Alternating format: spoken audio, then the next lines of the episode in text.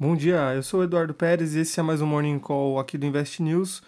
Hoje, volta do feriado do dia de finados, dia 3 de novembro de 2022.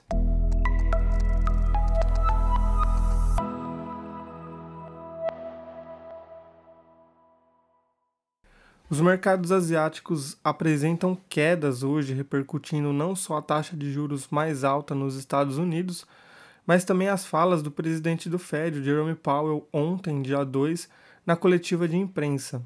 O índice de Hang Seng teve queda de 3,08%, Xangai recuou 0,19%, o TAIEX registrou perdas de 0,87%, enquanto a bolsa japonesa não teve pregão hoje pelo feriado do Dia da Cultura.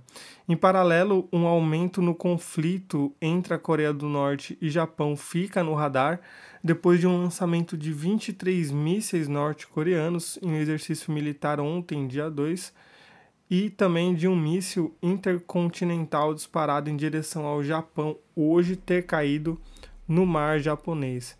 Já na Europa, os mercados reagem de forma ruim ao comunicado do Fed e ainda esperam hoje a decisão da taxa de juros do Reino Unido.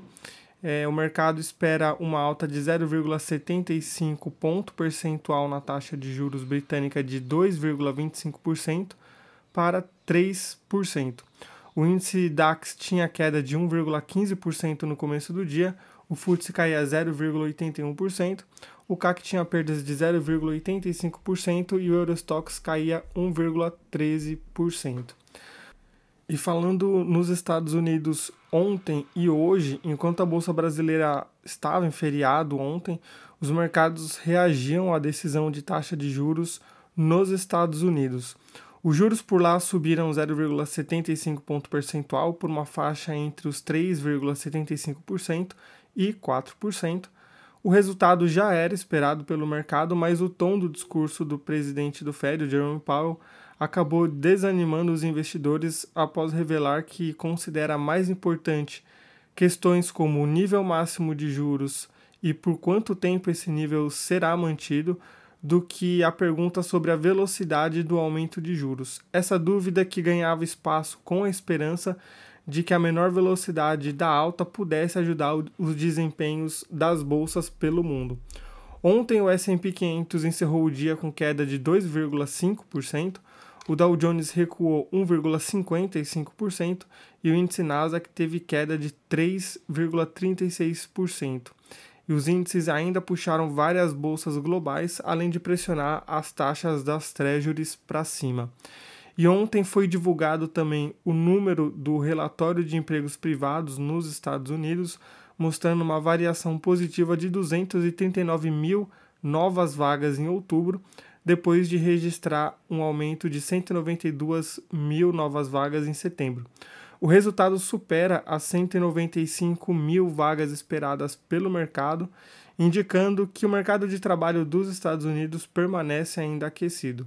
Os dados econômicos em destaque de hoje dos Estados Unidos são os pedidos iniciais por seguro-desemprego na semana, em que o mercado espera um total de 220 mil novos pedidos. Por enquanto, os pré-mercados dos Estados Unidos continuam a queda de ontem, com baixa de 0,59% no índice Dow Jones, recuo de 0,77% no S&P 500 e perdas de 1% no índice Nasdaq. Falando agora do Brasil, o mercado nacional deve se ajustar hoje ao resultado da decisão da taxa de juros nos Estados Unidos durante o feriado brasileiro de ontem onde o ETF da Bolsa Brasileira negociado em Nova York registrou uma queda de 2,96% e pode indicar um começo de quinta-feira difícil na abertura de hoje, ainda mais pela queda de 0,97% no barril do petróleo Brent no começo de hoje, que impacta diretamente as ações da Petrobras com grande participação no nosso índice. E a temporada de balanços continua com a divulgação dos números do Banco Pan antes da abertura e de lojas Renner, Marco Polo, Multiplan, Neogrid, Petrobras, Sanepar, Tenda entre outras, depois do encerramento do pregão.